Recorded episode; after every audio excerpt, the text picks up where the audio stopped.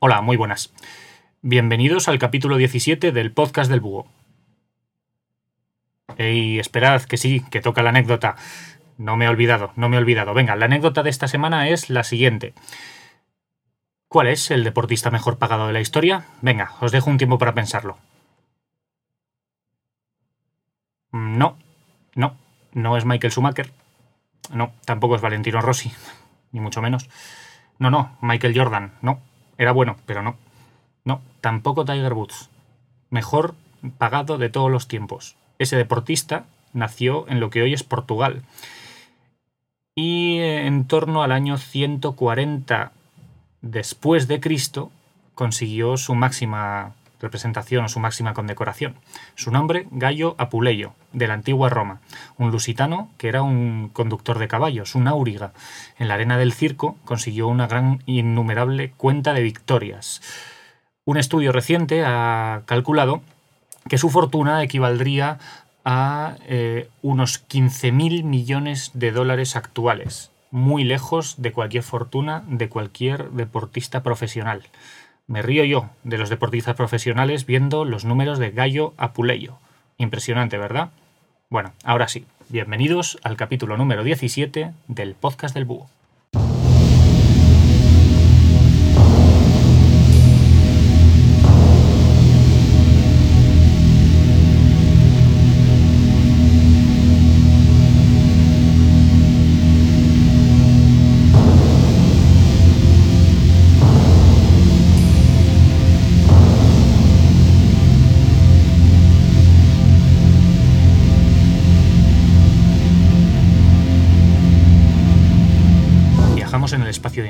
Hasta la ciudad de Praga del siglo XVI.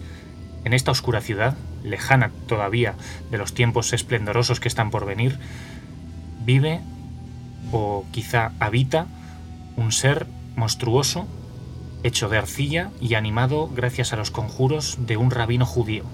Es el golem de Praga, un ser que ha dado millones y millones y millones de palabras, de leyendas, de mitos, y que se basa en el imaginario, en la mitología judía. Vamos pues a conocer los pormenores de esta leyenda tan curiosa y tan popular.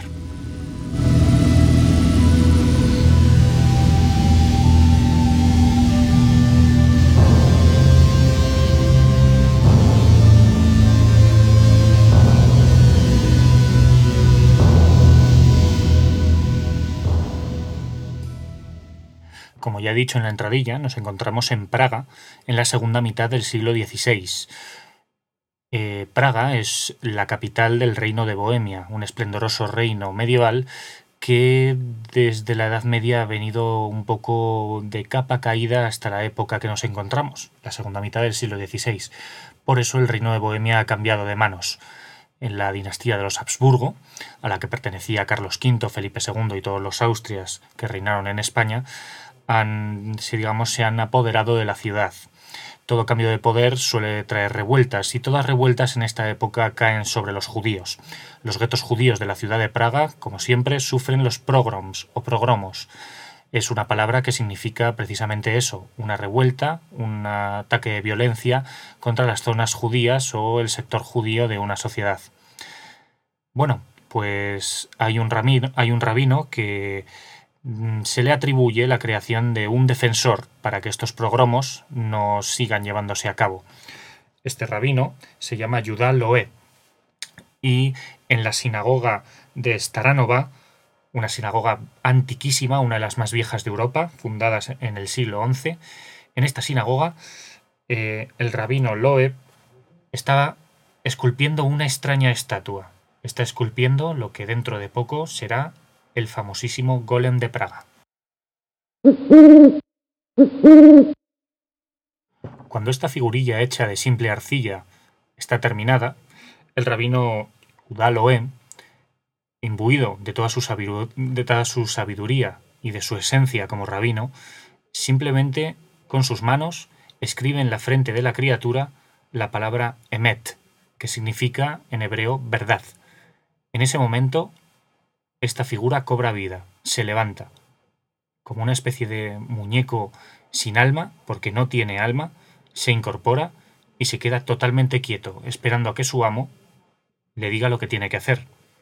El rabino Loeb dice que el golem simplemente le es ordenado para que se ponga a limpiar los restos de la, de la, anterior celebración que ha vivido la sinagoga, en este caso una boda. Ni corto ni perezoso, el golem se pone a trabajar y deja la sinagoga limpia y reluciente. Este es el inicio de lo que se convertirá en una auténtica pesadilla para los habitantes de Praga, ya que el golem siempre, siempre, siempre obedecerá a su amo y lo hará al pie de la letra. El golem, dentro de poco, se irá de las manos o se le irá de las manos al rabino. Cuenta parte de la leyenda que una buena mañana la madre o la, perdón, la mujer del rabino le pidió al golem que acarrease agua y le trajese agua del río para los quehaceres diarios de la casa. El golem, eh, como su naturaleza indica, carente de alma y de inteligencia, obedeció al pie de la letra e inundó la casa y por ende también el barrio entero, el gueto judío donde residía el rabino. Esto es un ejemplo, porque eh, dentro de poco el golem también se le irá de las manos a la hora de defender a los feligreses del rabino ante los progromos, ante las revueltas que a las que antes he hecho referencia. El golem acabará asesinando gente y persiguiéndola hasta la muerte y al rabino no le quedará más remedio que, entre comillas, desactivar a esta criatura.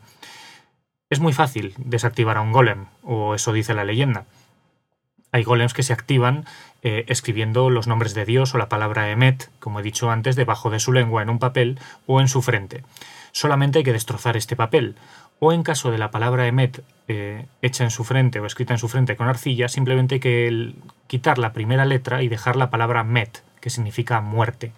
De esta manera el golem directamente muere, queda totalmente inanimado como el muñeco que es. La leyenda dice que todavía sigue vivo, o por lo menos no vivo, sino su cuerpo sigue enterrado o en un sarcófago de la sinagoga Staranova, en el piso de arriba, en el desván. Quién sabe si algún día no se tendría que volver a despertar al golem, aunque yo pienso que ya no se va a despertar. Si con los nazis de por medio no lo, no lo despertaron, me parece que ya no se va a levantar a ninguna parte.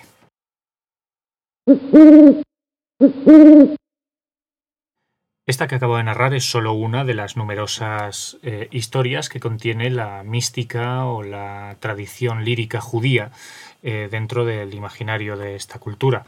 La verdad es que sin ninguna duda es la más famosa gracias a la novela a la que antes he citado, titulada El Golem y publicada en 1915. En cualquier caso, eh, queda claro que esta historia, esta leyenda refleja una realidad, la realidad de un pueblo que ha sido oprimido a lo largo de los tiempos por todas las civilizaciones con las que se ha topado y que han sometido al pueblo de los judíos.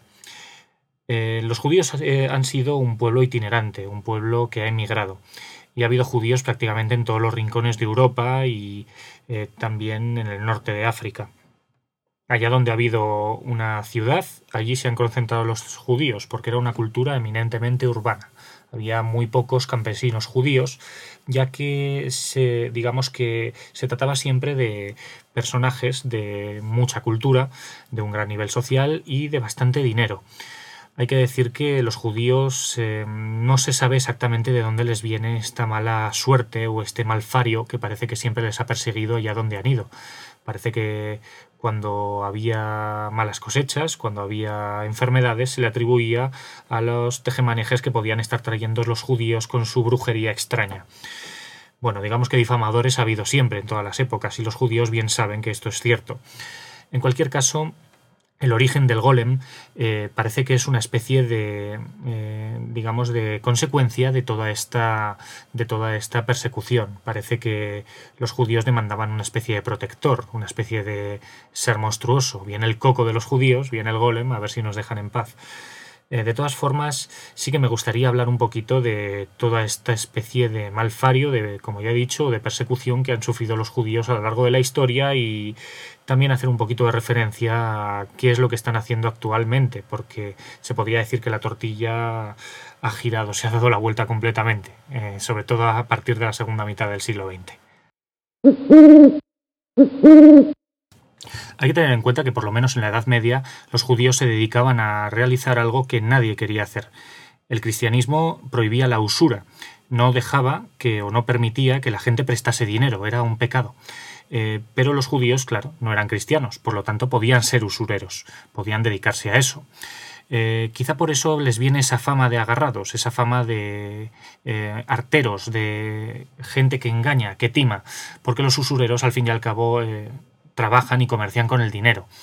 Es un poco curioso que los judíos al fin y al cabo se adaptaron a lo que podían hacer, en este caso la usura, y que esa imposibilidad o esa posibilidad que les brindó eh, el mercado cristiano, que no podía tener usureros, se acabó convirtiendo también en su cruz, ya que los usureros estaban mal vistos por los cristianos. Por lo tanto, la pescadilla que se muerde la cola. Eh, los judíos que eran diferentes hacían el trabajo que nadie quería, que a su vez les hacía engendrar mala fama. Pero bueno, muchos reyes a lo largo de la historia de la humanidad han recurrido a ellos para, para recibir los préstamos. Sin ir más lejos, los reyes católicos expulsaron a los judíos después de haber tenido unos cuantos consejeros de, esta religión. Y con consejeros me refiero a prestamistas también. Eh, sin ir más lejos, eh, otros muchos reyes.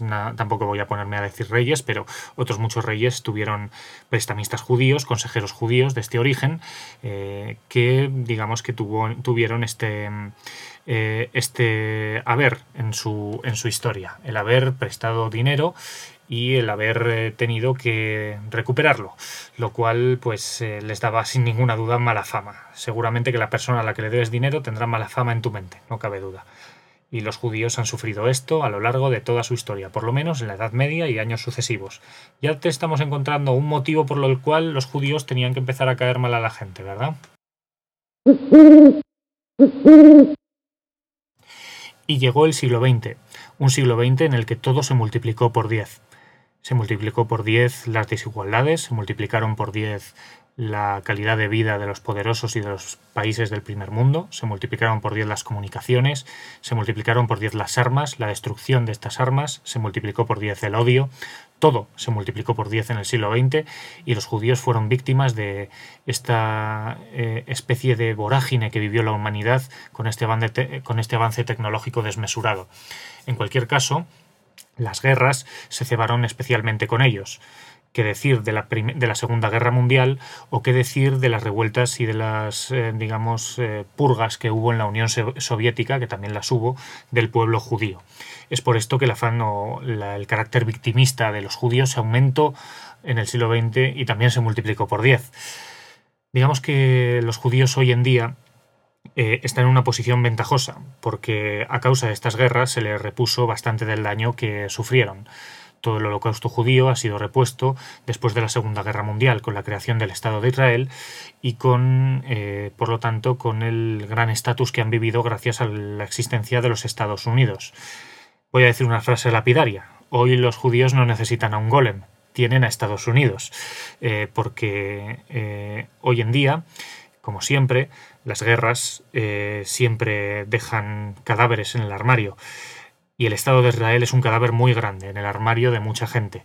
Porque sí, eh, a nadie le voy a descubrir América si les digo que la creación del Estado de Israel me parece injusta.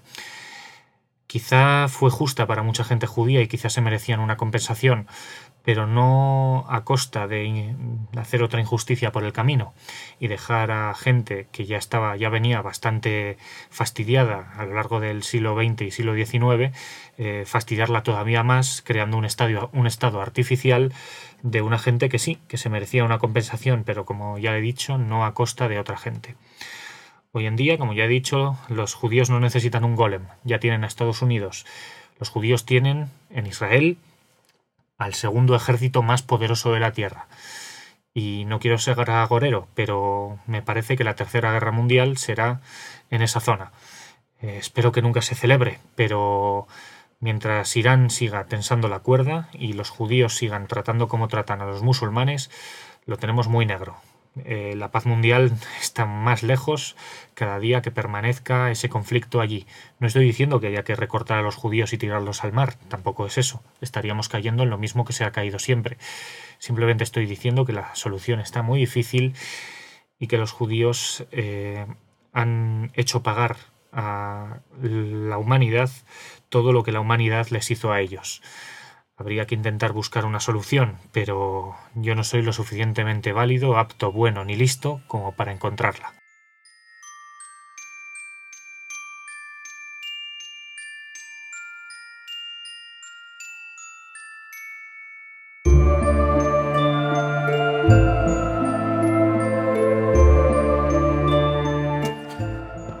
Hasta aquí hemos llegado hoy.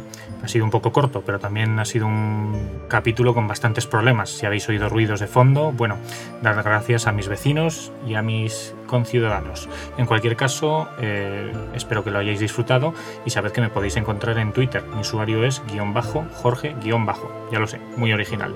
Por otro lado, también hay un grupo de Facebook que tengo que mejorar, porque la verdad es que no lo toco. Y por otro lado, nada más, deciros que sí, sí, estaré junto con mi coleguita Roberto, al que ya mencioné en el podcast pasado, en las jornadas de podcasting de Barcelona, que si no recuerdo mal se celebran el 29, 30 y 31 de octubre de este año 2010 en el que nos encontramos. Sí, ya hemos vuelto a 2010. En cualquier caso, sed felices y nos veremos en el siguiente capítulo del podcast del búho. Adiós.